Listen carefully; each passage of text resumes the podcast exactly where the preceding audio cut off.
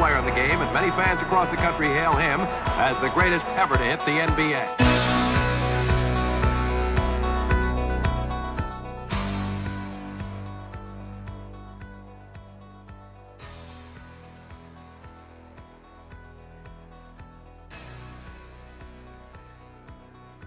Bom dia, boa tarde, boa noite para você que está escutando mais um episódio do Bar do Bill, o bar mais amado do Brasil.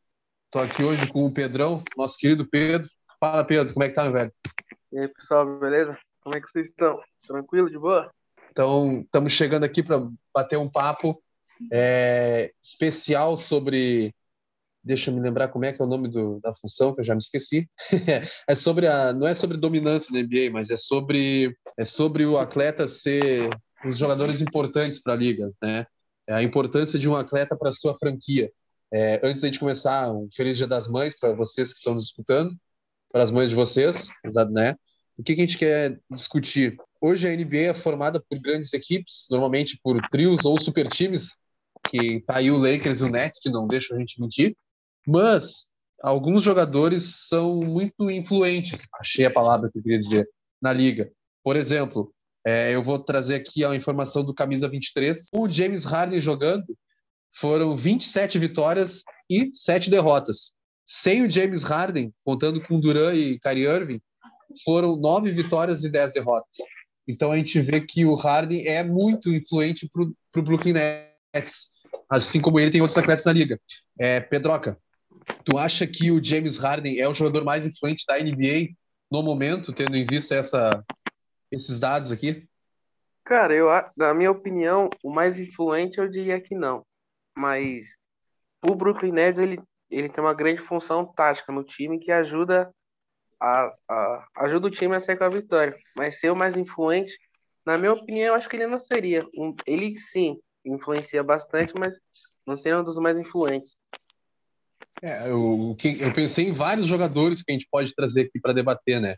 por exemplo, vamos, vamos por partes.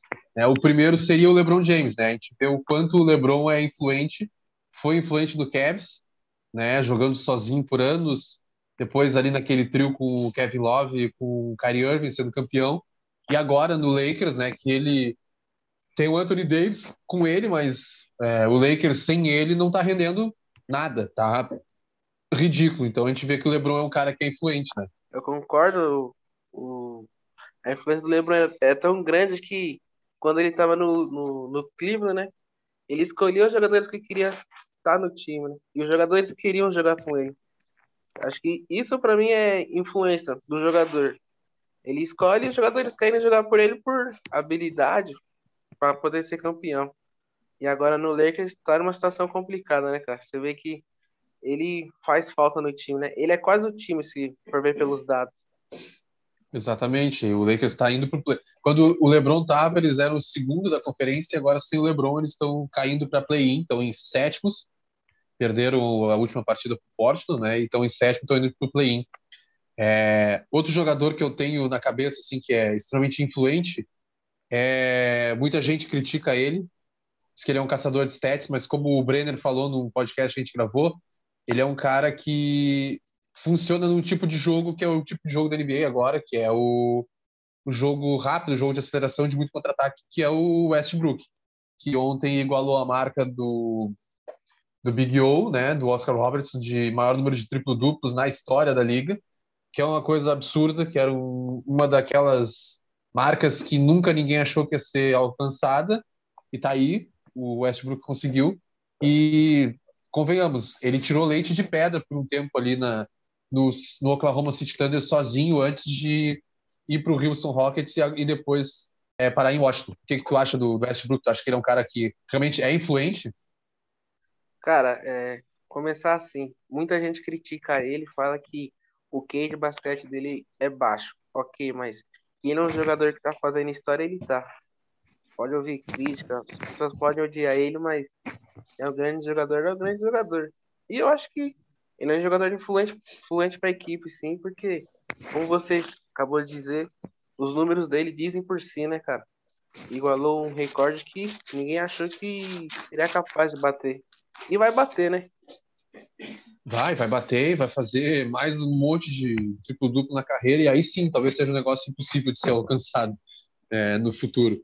É, outro jogador que eu. que eu. Tem mais dois jogadores para falar, na verdade. É, esse cara, certamente todo mundo fala dele, que é o. Na verdade, tem mais três, né? A gente pode pensar.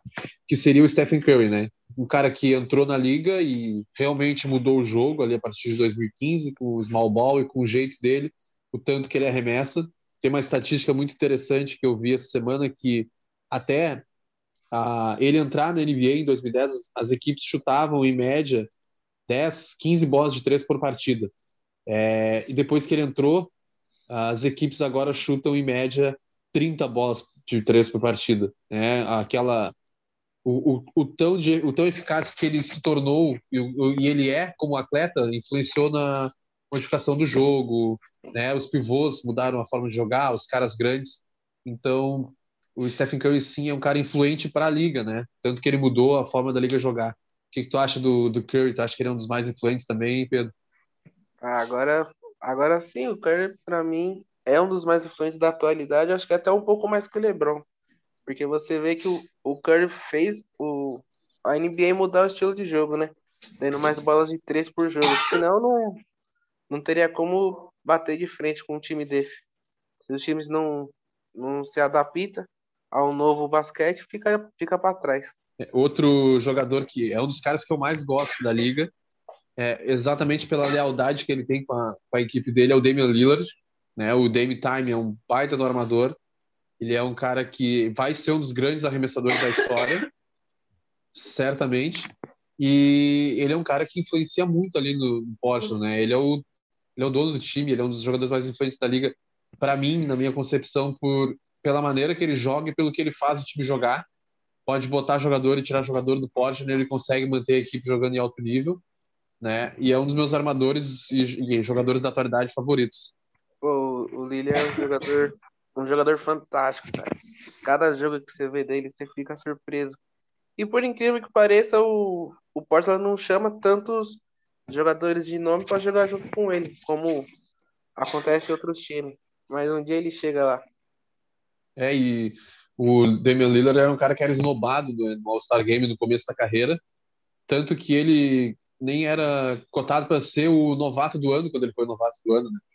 E ele dentro de quadra provou que é um excelente atleta e fora de quadra também, né? O cara até é rapper, é, lançou CD e tudo mais. e e agora eu vou falar do meu jogador, que para mim, esse é o jogador mais influente da NBA. E aí eu explico por que, que eu acho que ele é o cara mais influente da NBA. É, ele é um cara que é veterano, é experiente, ele é armador, raiz, armador de verdade, um dos últimos armadores puros da NBA, se não o último.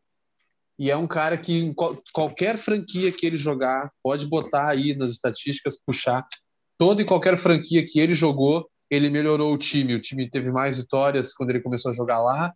O time melhorou é, o número de assistências por jogo. Os caras melhoraram o ataque.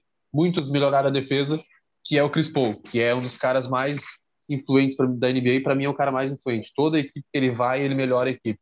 Pode pegar qualquer time. Olha o que ele fez agora com o Suns, que virou o Sele Suns. Muito influenciado pelo estilo de jogo dele, né, pela visão. E eu, eu acredito que é, fora de quadra ele deve ser um cara que ajuda muito os atletas, principalmente os jovens, né? E eu acho que isso que torna ele o cara mais influente da NBA no momento. O que, que tu acha, Pedro? Cara, agora eu concordo com você plenamente. Como você mesmo disse, os números de todo time que ele fez parte, os números melhoraram bastante. E é, isso, tem vídeos dele nos bastidores do Phoenix Suns, conversando com jovens atletas, ajudando mental, é, mentalmente, melhorando aspectos para poder melhorar o jogo. Isso sim, acho que é ser um grande influenciador, cara. Melhorou tudo do, do Suns e tá correndo, concorrendo ao prêmio da MVP, né? É, acho, acho, que, é, acho que é muito impossível tirar do Jokic, mas talvez para a próxima temporada, se ele continuar jogando nesse nível e o Suns se manter no topo, como está agora, certamente ele vai ser um dos candidatos favoritos ao título de MVP. É um dos grandes jogadores da história da NBA. Para mim, é um dos melhores armadores. é, armador de verdade, assim, que nem é, cara que arma o jogo, tipo Jason Kidd, Steve Nash, Magic Johnson, ele é um dos grandes caras, dos grandes nomes. E para mim é o cara mais influente da NBA, dentro e fora de quadra. Pra você ter uma ideia, deixa eu achar aqui só para confirmar certinho. O Suns está em segundo agora com 48 e 19 nessa temporada. Na temporada passada, o Suns estava em oitavo. Não, o Suns nem estava em oitavo, o Suns foi pro play-in, né? Na bolha. É, na bolha, que aí ganhou de todo mundo e tal. E deixa eu achar aqui a estatística, depois o Suns foi 34 e 39. E agora o Suns está 48 e 19. Uh, o percentual de vitórias do Suns era 46%, agora é de 71%. então tu vê a diferença. Quem diria que ele seria tão influenciador assim, né, cara? Sim, e, e, e ele melhorou tudo com ele.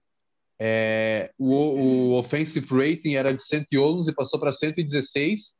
E aí o que eu digo, a questão da defesa, o quanto ele consegue ajudar os caras a melhorar a defesa e o quanto ele é uma ameaça como defensor.